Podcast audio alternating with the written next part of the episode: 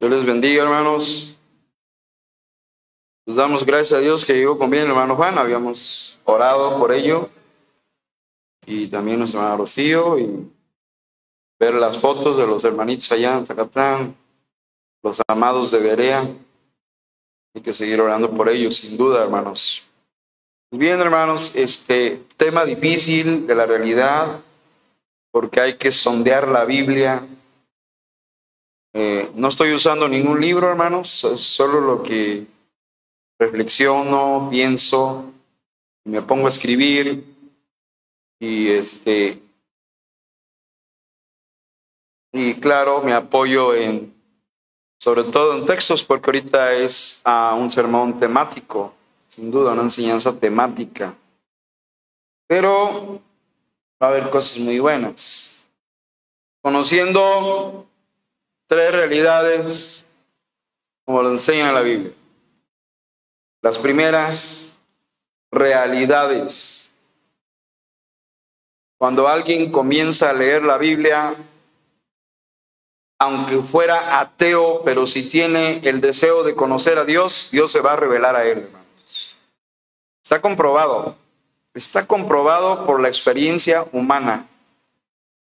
Eso se llama empirismo. Cuando alguien dice, yo quiero conocer la verdad, pero yo no quiero que me hablen de religión, yo quiero conocer cómo es eso o dónde está la verdad. Y la experiencia de muchos es que leyendo la Biblia han encontrado a Jesucristo, hermanos. El, uno de ellos, que ya lo hemos mencionado, un abogado de Londres llamado Frank Morrison. Búsquenlo ahí en YouTube, hermanos, o en el Google. Frank Morrison, abogado convertido a Cristo. Él quería desacreditar la resurrección de Cristo.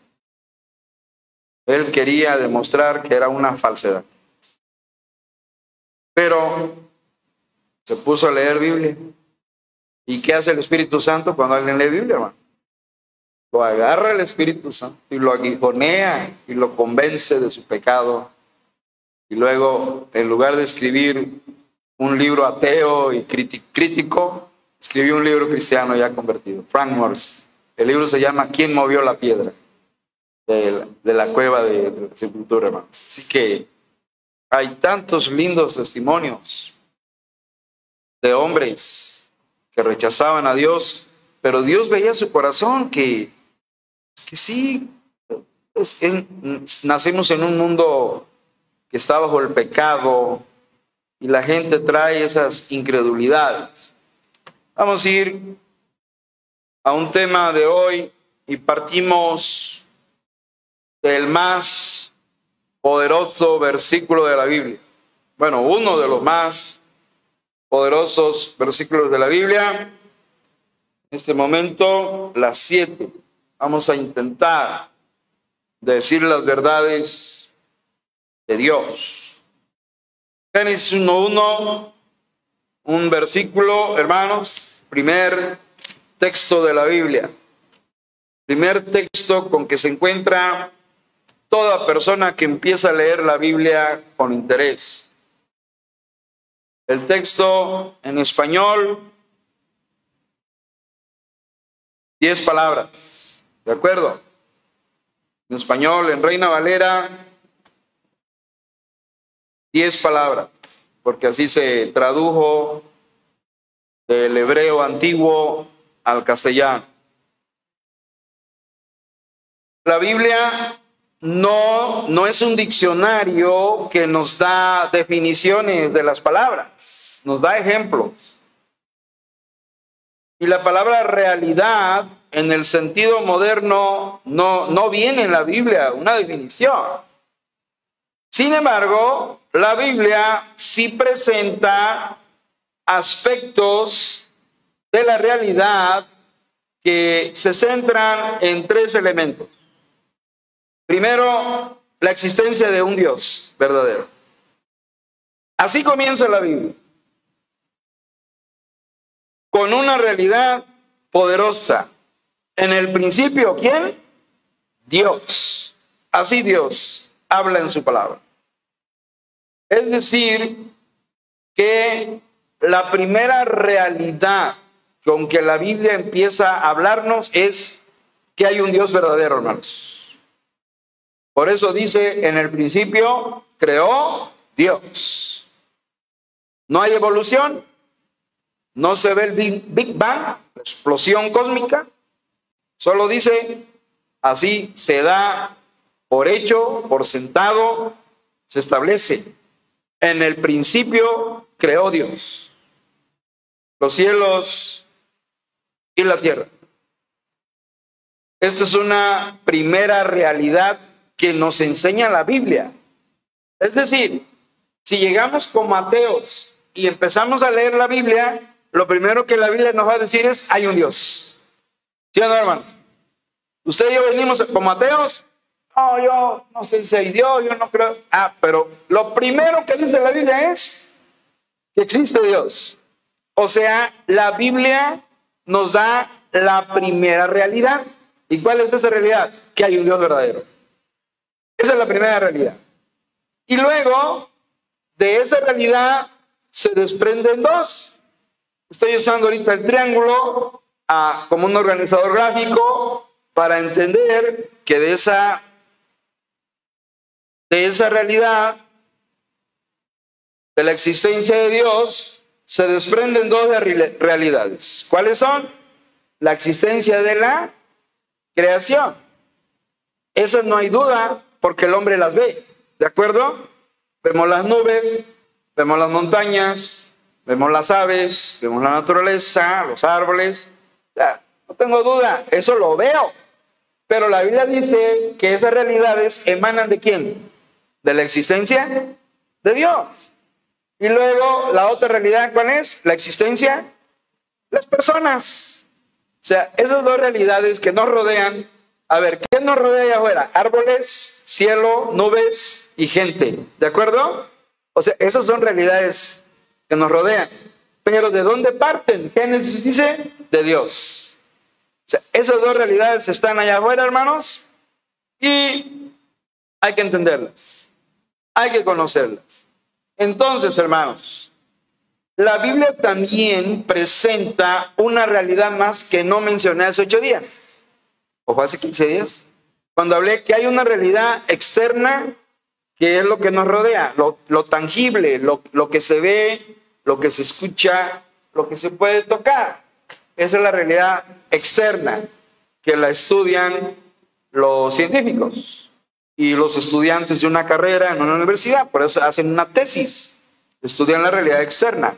Pero también hay una realidad interna. ¿Y qué es la realidad interna? Dijimos que son los pensamientos, tus ideas, tus emociones, por supuesto, todo lo que tú eres, lo que piensas, lo que reflexionas, tus opiniones, tus sentimientos, tu criterio, tu parecer. Esa es la realidad interna. Entonces estamos hablando de dos realidades. Creo que fue hace días cuando vimos eso. Pero hay una realidad más que no consideramos. ¿Y saben cuál es? La realidad del mundo espiritual. ¿Existe un mundo espiritual o no existe, hermano? Claro. ¿Quién está en esa realidad espiritual? Dios, los ángeles, los, los querubines, los serafines y los seres malignos también. Hay un universo espiritual, ese no lo vemos. Pero la Biblia habla mucho, la Biblia habla de esa realidad espiritual. Así que hay una realidad externa, hay una realidad interna y hay una realidad espiritual. El mundo espiritual. ¿No lo dice Efesios? Que no tenemos lucha contra sangre y carne, sino contra potestades, principados, potestades, gobernadores de las tinieblas, huestes espirituales de maldad. O sea, es, la esfera de lo espiritual es una realidad. La Biblia habla realidades. Yo hoy voy a hablar de las realidades, las típicas, las más naturales, las más visibles. Pero ¿de dónde parten esas realidades de la creación y la humanidad? Dependen de Dios. Es lo que enseña Génesis. ¿De dónde salió tanta gente? De Adán y Eva, hermano. ¿No vinimos de un mono, aunque lo sostengan los darwinistas? ¿De dónde, de dónde estrellas, nubes, agua, cielo? Y, de Dios porque lo dice Génesis. En el principio creó Dios los cielos y la tierra. A mí siempre me han gustado los idiomas y más los idiomas de la Biblia. Y en hebreo se lee así. El hebreo se lee de derecha hacia allá, hermanos, de derecha a izquierda. Se leería así. En principio creó Dios los cielos y la tierra. Y allá arriba son las letras hebreas, hermanos. Y se pronuncia como está bajito. Bereshit, Bara, Elohim, Et, Hashamayim, Beet, Haaretz. Ese es, Haaretz es la tierra. Shamayim es cielos. Elohim es el nombre de Dios. El poderoso. Ese ya lo vimos cuando el hermano enseñó los nombres de Dios. El poderoso, el fuerte, el creador. Esa es la idea de Elohim. Y Elohim es una palabra plural. Acuérdense que es un plural. Que hay, que se mencionan que hay varios dentro de Elohim. Acuérdense de eso, que lo enseñó muy bien. Y Bereshit es en principio. Entonces, esta es la primera realidad. Por eso me voy a el triangulito para decirles, para enseñarle a mis amados hermanos, tres realidades que, que la Biblia menciona. Y la primera, la más poderosa de todas. Ningún científico o historiador puede mejorar esta frase. Nadie, ningún poeta pudo decir, en el principio creó Dios los cielos y la tierra.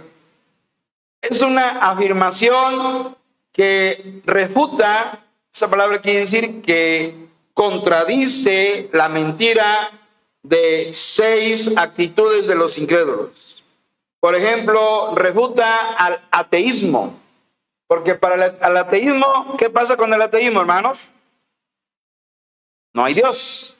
Sin embargo, la Biblia que dice, en el principio creó Dios. También Génesis 1.1 refuta al agnóstico. El agnóstico es el que afirma que no hay manera de conocer a Dios. No niega que, que no existe Dios, sino que no está seguro de que exista. Ese es el agnóstico. Pues Dios no duda, la palabra de la Biblia no duda. La Biblia dice, en el principio creó Dios. También este versículo refuta al politeísta, es decir, el adorador de imágenes, que adora muchos dioses, muchas imágenes. Es un solo Dios. Los hindúes adoran también tres dioses o muchos más. Igual los japoneses, los chinos, tienen muchos dioses. La Biblia dice, creó Dios. También hay una doctrina, esa es muy poco conocida, se llama panteísmo. Panteísmo quiere decir que toda la naturaleza es Dios. Para el panteísta, el aire es Dios, el agua es Dios, el río es Dios, el árbol es Dios, lo que nos rodea es Dios. O sea, a la naturaleza la vuelven un Dios. No, la Biblia no dice eso. La Biblia separa los cielos y la tierra de Dios. ¿Ya vieron? Dios es una cosa, los cielos es otra y la tierra también.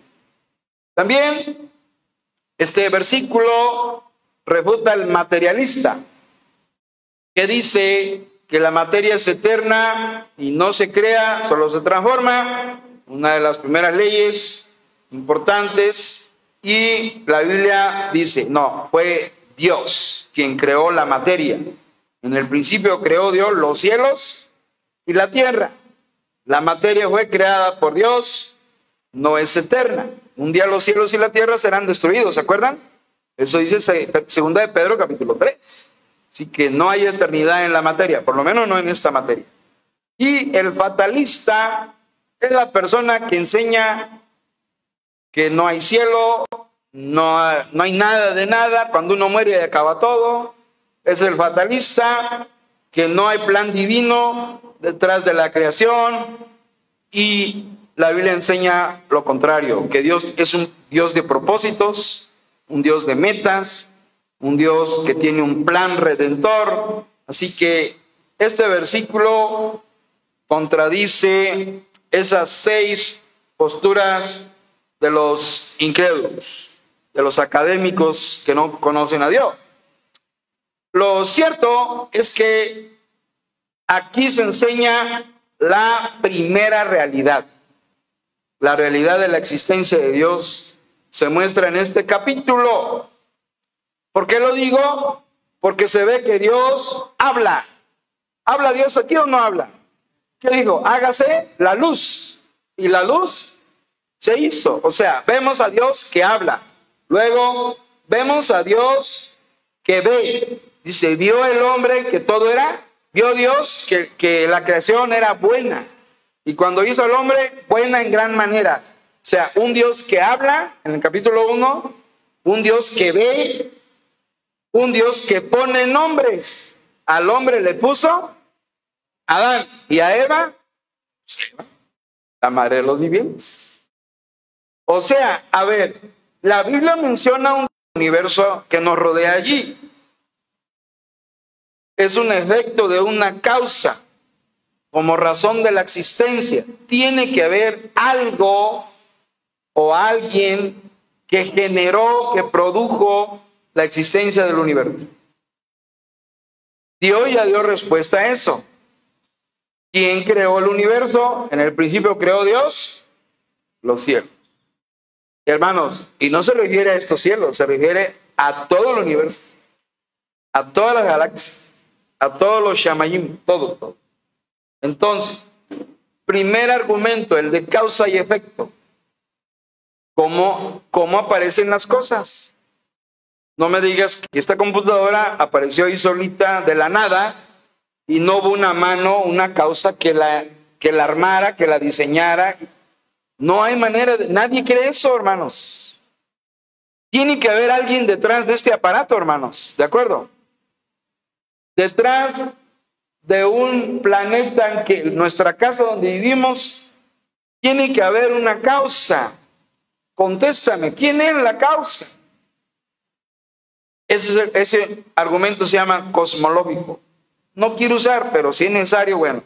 Segundo argumento, la organización del universo. A ver, ¿qué es la organización del universo? A ver, ¿ha dejado la luna de girar alrededor de la Tierra alguna vez? No. ¿El Sol ha dejado de enviar su luz y su calor a la Tierra alguna vez? No ha sucedido. ¿Qué pasa? Al universo se le llama cosmos y la palabra cosmos habla de orden, algo que está ordenado. ¿Quién puso ese orden? ¿Quién generó que los planetas giren alrededor del Sol? Alguien lo planeó. Alguien diseñó eso. No puede aparecer porque sí. Ese se llama argumento teleológico, que significa que se le dio un propósito. Génesis 1 contesta. ¿Quién puso a las lumbreras? Hermanos. 1.14. ¿Alguien?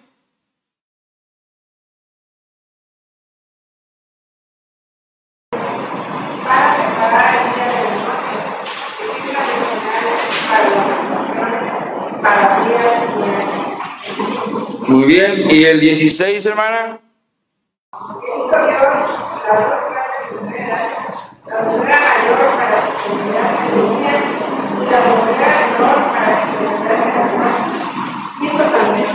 Ahí está. O sea, ese es el argumento teleológico, quiere decir propósito. Dios hizo, nunca he oído a alguien decir, no, es que ah, ah, la lumbrera mayor ahorita nos están viendo unos calorones. Bueno, bueno, pero es el término bíblico, la lumbrera mayor. No, fíjate que la lumbrera menor salió ayer bien bonita, la lumbrera. Ya tenemos que ir apropiarnos del lenguaje de la Biblia, hermanos. La lumbrera mayor y la lumbrera menor. Pero ese es el argumento teleológico, propósito el propósito. Tiene que haber un propósito porque el sol sale todos los días y alumbra la tierra, hermanos. Sí, sí saben que dicen los científicos que si la tierra se acercara un poco más al sol, moriríamos calcinados. Y si se alejara, moriríamos congelados. O sea, la tierra tiene del sol la distancia exactamente para que la vida se produzca. Qué hermoso Dios. Ni tan cerca ni tan lejos. O sea, eso lo, dicen ellos, los científicos, sin mencionar a Dios.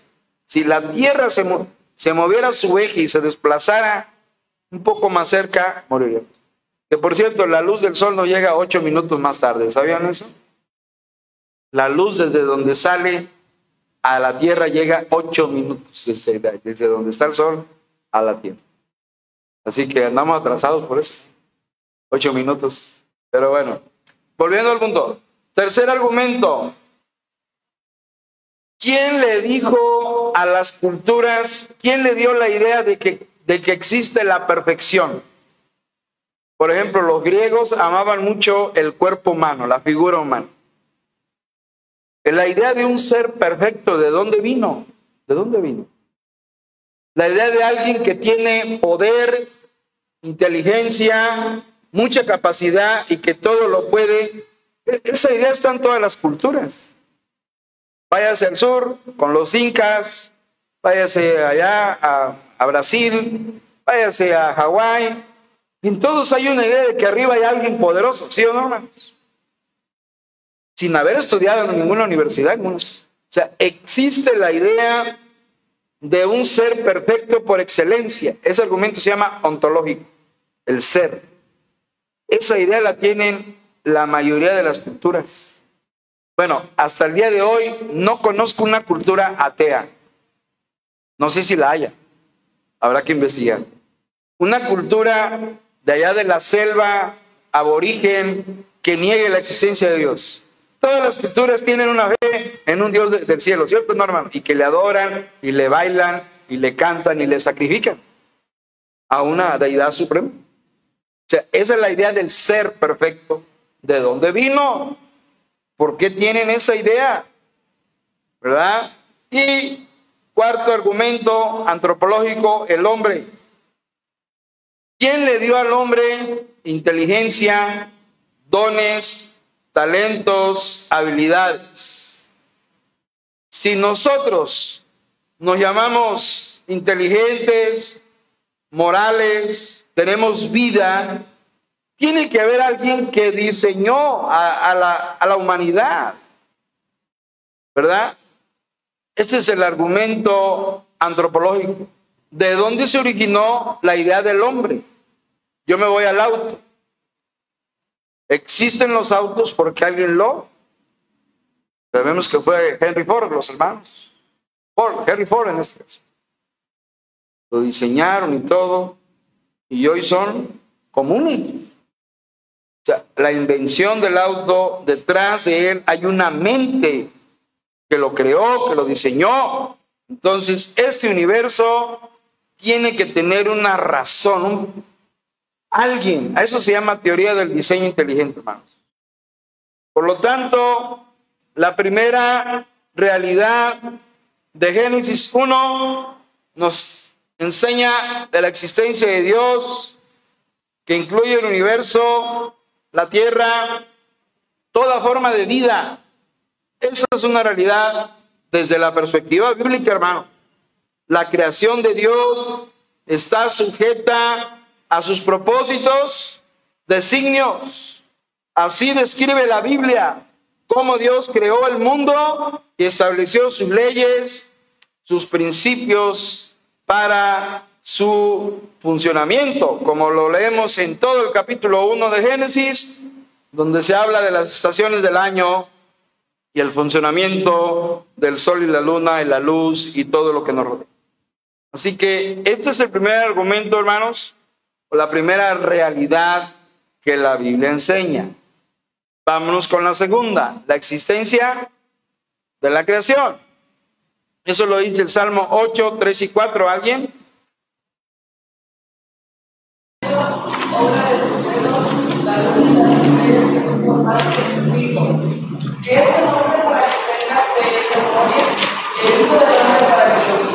Muy bien, pero sobre todo el 3, el salmista, en este caso el rey David, queda extasiado, queda maravillado cuando dice, cuando veo tus cielos, ¿ya ven? Ya sabemos que hoy se dice Shamayim. Cuando veo tus Shamayim, tus cielos, obra de tus dedos, ¿ya vieron? obra de tus dedos. David reconoce que los cielos los hizo Dios con sus dedos. La luna, ahí está, la lumbrera menor, hermanos. La luna y las estrellas que tú formaste. Maravillas de la naturaleza. Dios creó el universo precisamente para la gloria de su nombre. La Biblia deja en claro que Cristo es el sustentador del universo, hermanos. Lo, enseña Colosenses 1 y Hebreos 1. A ver, Colosenses 1, 15 al 17, hermanos. ¿Quién sustenta ese universo que nos rodea? Colosenses 1, 15 al 17.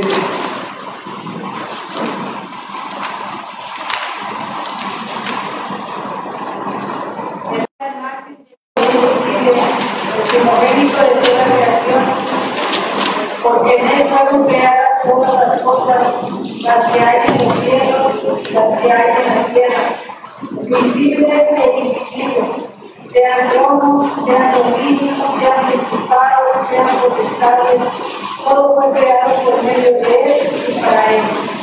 y de todas las cosas, y todas las cosas. A este pasaje se le llama la preeminencia de Cristo, hermanos. Versículo 15, ¿quién es Jesucristo? Él es la imagen de quién?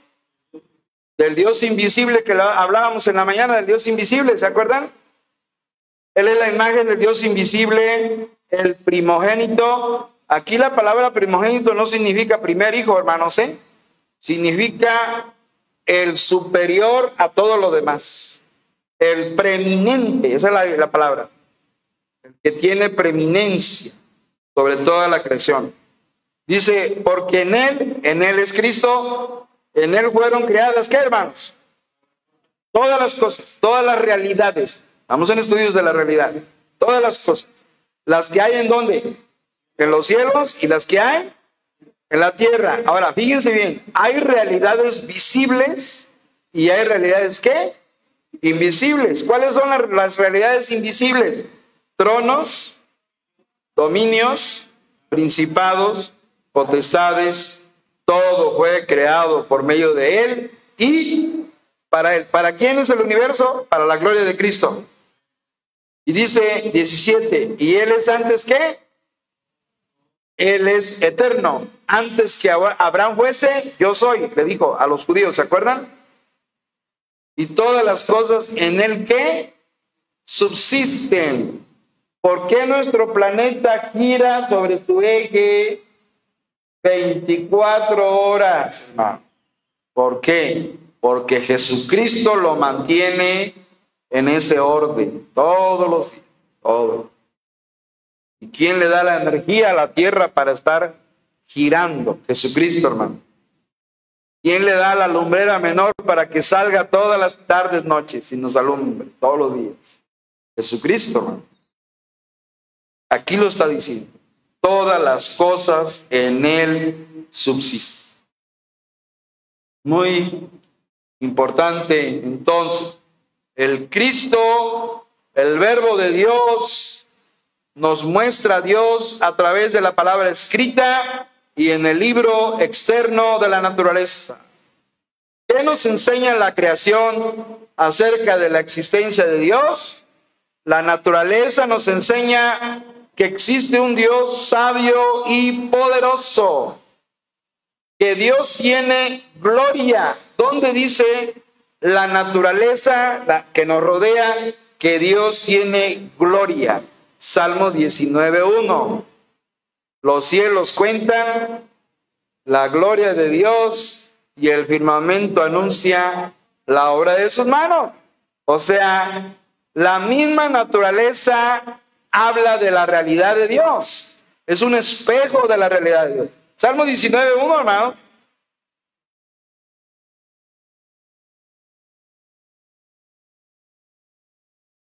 Dijo un, científico cuando descubrió partes muy interesantes de la célula, o, o lo dijo un astronauta cuando quedó maravillado cuando fue allá al exterior Dijo, si no hay Dios, habría que inventarlo, dijo, porque mira qué hermoso está aquí todo el universo. ¿Y qué dice el Salmo 19.1, hermanos? ¿Alguien?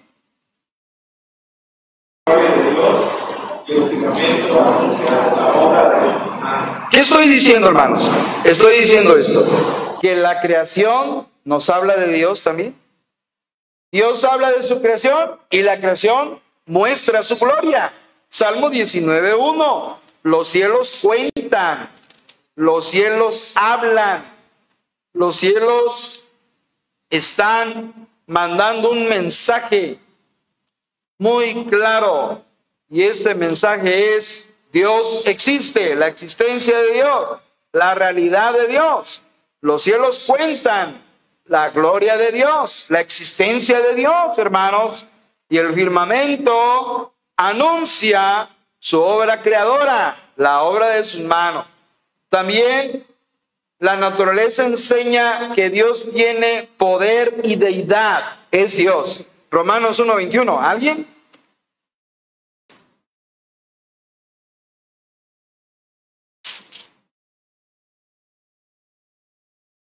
No le glorificaron a Dios ni le dieron gracias, sino que se malentendieron su conocimiento y para que no fuese Ok, hermana, eh, 20. Vamos a leer todos el 20. Es el 20 el que quería yo. Todos juntos, Romanos 1.20. ¿Qué dice, hermanos? Porque las cosas invisibles de Él, su eterno poder y deidad, se hacen claramente visibles desde la creación del mundo, siendo entendidas por medio de las cosas hechas, de modo que no tienen.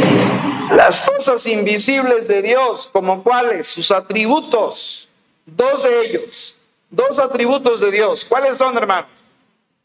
Su eterno poder y su deidad. Son dos atributos de Dios, dos cualidades de su carácter. Su eterno poder y deidad. ¿Se ve el poder de Dios? ¿Es visible? No. ¿Se ve la deidad de Dios? ¿Se puede medir la deidad de Dios? ¿Se puede tocar la deidad? No, porque son cosas invisibles. Ya lo dijo Pablo. Pero entonces, ¿cómo sé de la realidad de Dios y de su poder? Por medio de las cosas hechas. Se hace lo, lo invisible, la realidad invisible. Ahí está otro nombre para la realidad. La realidad invisible se hace claramente visible desde la creación del mundo, o sea, la existencia de la creación. Interesante que Dios no ha quedado oculto. Dios se ha manifestado a través de su creación. Y dice Pablo, siendo entendidas por medio de las cosas hechas. Todo lo que nos rodea. Esa es la revelación general. No se les olvide. Y una de las cosas más hermosas, que Dios ama al hombre pecador y que Dios cuida de sus criaturas. ¿No acaso Jesucristo en Mateo capítulo 5 dijo, mira las aves que no trabajan y que Dios las alimenta? O sea, Dios cuida de su creación. Dios no abandona a las aves, si no ya hubieran desaparecido las aves de este planeta. Pero como Dios las alimenta, Dios cuida de su creación. Esa es otra verdad, hermanos. Dios alimenta a las aves. Ahora, ¿quién viste a las flores con sus hermosos colores y pétalos? Dios. Eso lo dijo Cristo. Miren los lirios que no trabajan ni hilan y Dios viste con hermosos colores, hermoso aspecto natural a los lirios. Así que Dios habla de el cuidado que tiene de su naturaleza, de, de esa realidad, esa realidad, hermanos, que proviene de Dios. Y nos vamos a la tercera, hermanos. ¿Cuál es la tercera realidad? La ¿Qué dice Dios en Génesis 1.26, hermanos? Estoy abreviando tiempos. Génesis 1.26. ¿Lo tienen, hermanos? Génesis 1.26 dice así. Entonces dijo Elohim, esa es la palabra que utilizó Moisés, dijo Dios, acuérdense que Elohim es un sujeto un sustantivo colectivo, es uno que se compone de varios. Eso lo enseñó el hermano Juan miércoles. Entonces dijo Dios, hagamos. ¿Por qué Dios no dijo haré en, singular? ¿Por qué no dijo voy a hacer? ¿Por qué se conjuga el verbo tercera persona plural? Hagamos al hombre a nuestra imagen, conforme a nuestra semejanza, y señoré en los peces del mar, en las aves de los cielos. Fíjense bien el mandato de Dios. ¿Cuál es el mandato de Dios al hombre? Señorear en dónde, hermano? En los peces del mar, en las aves de los cielos, en las bestias, en toda la tierra y en todo animal que se arrastra. A ver, les pregunto, fíjense porque voy, ahorita voy a refutar a una, una moda que anda en las redes sociales. ¿Quién debe señorear a quién? ¿Los animales al hombre o el hombre a los animales, hermanos? Sin embargo, hoy hay una moda, una cultura de un perro que le llaman perrijo y que es lo máximo y que duerme en la cama y como si fuera un ser humano. Hermanos, ¿están adorando a los animales? Y que no los toquemos y hay unas leyes que ahora defienden. El animal es animal y debe tener su lugar como lo que Dios dijo, animal. Y el hombre debe señorear sobre los animales y no que los animales se vuelven casi dioses. Cuando la serpiente habló en Génesis 3, tomó el lugar para gobernar al hombre y lo gobernó. Por eso hombre, Adán y Eva cayeron en la trampa del dominio. Cuando era Adán que tenía que haberle dado orden a la serpiente. Cállate, no me hables, no me des órdenes ni me estés tentando. Él tenía que, porque él tenía que señorear sobre los animales. Porque dice que se arrastra sobre la tierra. Sin embargo, Adán se dejó seducir bajo el dominio de los animales. Y hoy hay una moda de, ay, ay o sea, lo que Dios dijo. Es, se volvió el dominio. En lugar que el hombre domine, ahora resulta que los animales se están humanizando, hermanos. ¿Qué le está pasando al hombre? Ah, ustedes no imaginan las perversiones que se van a venir por eso. Que en Canadá ya están sucediendo. La sofilia, hermanos. El tener relaciones con animales. Eso es lo que viene por este tipo de perversiones del hombre sin Cristo, hermanos. Es lo, que está pasando. Y leyes que están aprobando, no es que me casé con mi gatita o matrimonios con animales, ya están sucediendo. O hombres que se desfiguran colmillos, se tatúan como tigres, como leones, como gatos y se vuelven como animales humanos, ¿sí o no, hermano? ¿Los han visto o no? Se van a poner los cuernos, las orejas y se deforman y ya todo está. O sea, el animal está dominando sobre el hombre en lugar de lo, del mandato de Dios que tenía que señorear el hombre sobre los animales. Está sucediendo al revés. Interesante, hermanos. El hombre es la corona de la creación. Aquí hay una plática divina en Génesis 1.26. ¿Ya vieron la plática divina? ¿Ya vieron la charla entre el Padre, el Hijo y el Espíritu Santo? ¿Qué dijeron? Hagamos, Padre, Hijo, Espíritu Santo, hagamos al hombre. Padre, el Padre da la orden, porque él, es el ejecutivo, acuérdense. Hijo mío, hagamos. Espíritu Santo, hagamos. Y los tres dialogan, platican y tienen un mismo propósito. Así que en su amor, en su gracia, Dios modeló al primer hombre, algo que no se ve cuando hizo la luna y el sol y las demás cosas. Allá nomás Dios habló, hágase la luz, surjan los animales vivientes y ya, no dialogaron, pero aquí sí dialogan. Hubo una conferencia aquí, en una conferencia divina en la eternidad pasada, cuando habla el Padre, el Hijo y el Espíritu Santo. Y al hombre se le dio el dominio sobre la tierra la más alta posición, hermanos. Esto explica por qué Satanás atacó al hombre.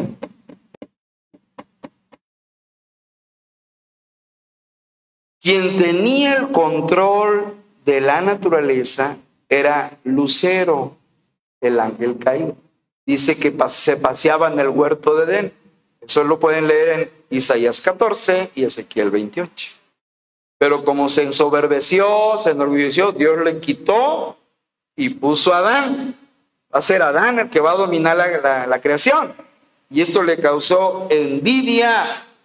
Por eso Satanás ataca al hombre. Por eso lo atacó en Génesis 3 para hacerlo caer. Porque ese lugar le pertenece al hombre y Satanás envidió al hombre y lo sigue envidiando. El hombre perdió el dominio debido a su pecado, pero gracias a Cristo el dominio se ha recuperado, hermano. Satanás perdió el dominio de la naturaleza, Cristo lo recupera. Eso lo enseñó el consejero J. Adams, fin que me acuerdo. Dijo, cuando Adán pecó, perdió el control de la vida, del trabajo, de, la, de las circunstancias, de, de las finanzas, del dinero, lo perdió todo. Y solo a través de Cristo podemos recuperar de nuevo lo que en Adán perdimos. Bendito sea ese pensamiento profundo, hermanos, de J. Adams, que ya está en el cielo. Así que en Cristo recuperamos, Él se llama el postrer Adán, en Romanos 5. Cuando estaba en la tierra, Jesús demostró que tenía dominio sobre la naturaleza, ¿sí o no? No dijo, Señor, nos están cobrando un impuesto, dijo Pedro, ves, echa la, la red y, sacó un, y, y, dentro de la boca de un pez estaba el dinero para pagar los impuestos, ¿sí o no? Dominio sobre los peces. Sobre las aves, él habló que Dios cuida las aves y sobre las bestias, un pollino, un burrito que estaba preparado para la entrada triunfal a Jerusalén. O sea, Jesucristo tenía dominio sobre la naturaleza. Cuando había tempestad, le habló al mar. ¿Qué le pasó al mar? se tranquilizó. Dominio sobre la naturaleza. Es el dominio que nosotros necesitamos aprender, hermano. Gracias, hermano. La ley de gravedad, Cristo la hizo a un lado, ¿sí o no, hermano? Lo natural es que se hubiera hundido, pero como Él es Rey de Reyes, Señor de Señor, Él es Dios. Y caminó, como dice el hermano, sobre las aguas. Dominio sobre la creación, hermano. Dominio sobre la naturaleza. Interesante. Así que esta es la segunda realidad y la tercera, la humanidad, hermanos. Dios quiere que el hombre recupere, hermano, por medio de Cristo, lo que en Adán perdimos. Me gustó esta reflexión y termino, hermanos. Bien bonita. Fíjense bien. La primera realidad de Dios que es espiritual, ¿qué hace? Sustenta a las demás. Ya lo vimos en el triángulo, ¿no se acuerdan? ¿Quién sustenta la creación? Pues Dios. ¿Quién hace que la gente viva? Pues Dios. La realidad de Dios, de su existencia, sustenta a las otras realidades, ¿de acuerdo? Hasta ahí vamos bien. Pero miren esta bonita religión. Cuando Dios quiso crear hierba verde, ¿qué hizo? le abrió la tierra, le dijo, produzca la tierra hierba verde, ¿de acuerdo? Está en Génesis 1. Cuando Dios quiso crear a los peces, ¿qué hizo? Le habló a las aguas, produzcan las aguas, ¿sí? Y se crearon los... Pero cuando Dios quiso crear al hombre, ¿qué dijo? No habló con la naturaleza, ¿con quién habló? Con, con Jesucristo y con el Espíritu Santo. ¿Y qué dijo? ¿Qué dijo Dios? hagamos que al hombre a nuestra imagen y semejanza. No termina allí. Reflexión. Los peces dependen del agua para poder vivir, sí o no, hermano. Pero si sacas un pez del agua, ¿qué le pasa? Se muere. Y cuando cortas un árbol, lo desarraigas del suelo, ¿qué le pasa al árbol? Se muere. Y cuando el hombre se aparte de Dios por su pecado, ¿qué le pasa? Se muere también. Muerte espiritual y luego la muerte eterna. ¿Ven? O sea, el pez, si lo sacas del agua, muere. El árbol, si lo desarraigas de la tierra, muere. Y el hombre, cuando lo apartas de Dios, también se muere. Dios es nuestro hábitat espiritual, nuestro entorno Los seres humanos, debo decir, por ahora los cristianos, fuimos creados para depender de Dios, hermano. ¿Qué tanto depende el pez del agua? Completamente para vivir. ¿De qué tanto depende un árbol de estar arraigado a la tierra para succionar el agua? Totalmente. ¿Qué tanto dependemos? Necesitamos depender de Dios. Igual, hermanos. ¿Sí? Cuando el hombre se aparta de Dios, muere. Tenemos que permanecer con Dios por medio de Cristo para que Él sustente nuestras vidas. El agua del mar sin peces sigue siendo agua.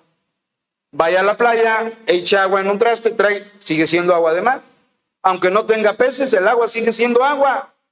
Pero los peces sin agua no son nada. El suelo sin el árbol sigue siendo suelo.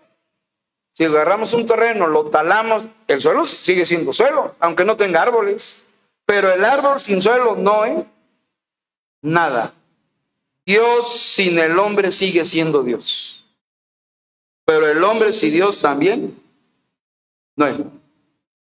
Porque separados de mí, nada podéis O sea, necesitamos a Dios siempre, hermano. Tú necesitas de Dios, eso es una realidad. Yo necesito de Dios. La vida sin Dios es una tragedia. La vida sin Dios es una calamidad. La vida sin Dios es una tristeza. ¿Sí o no, hermano? Necesitamos ser como el pez que depende del agua para vivir, como el árbol que depende del suelo para producir fruto. Necesitamos de Dios y de Jesucristo. Vamos ahora. Hermano Juan, diríjanos en oración, por favor. Padre Santo, estamos muy agradecidos contigo, Señor, por esta enseñanza tan profunda, Padre, que nos hace ver una realidad que únicamente te enseña la palabra. Gracias, Señor, porque la existencia de un Dios verdadero, de la cual se desprende, se desprende todo lo demás, permite, Señor, que nosotros, nosotros conozcamos la realidad de esta existencia humana y de esta creación. Bendito sea, Señor, por esta enseñanza. Te pedimos, Padre Santo, que sigas dando sabiduría a tu siervo para que en lo sucesivo siga profundizando acerca de esta realidad. Bendito seas. En el nombre de Jesús. Amén. Amén. Que Dios les bendiga, hermanos. Hermano Víctor.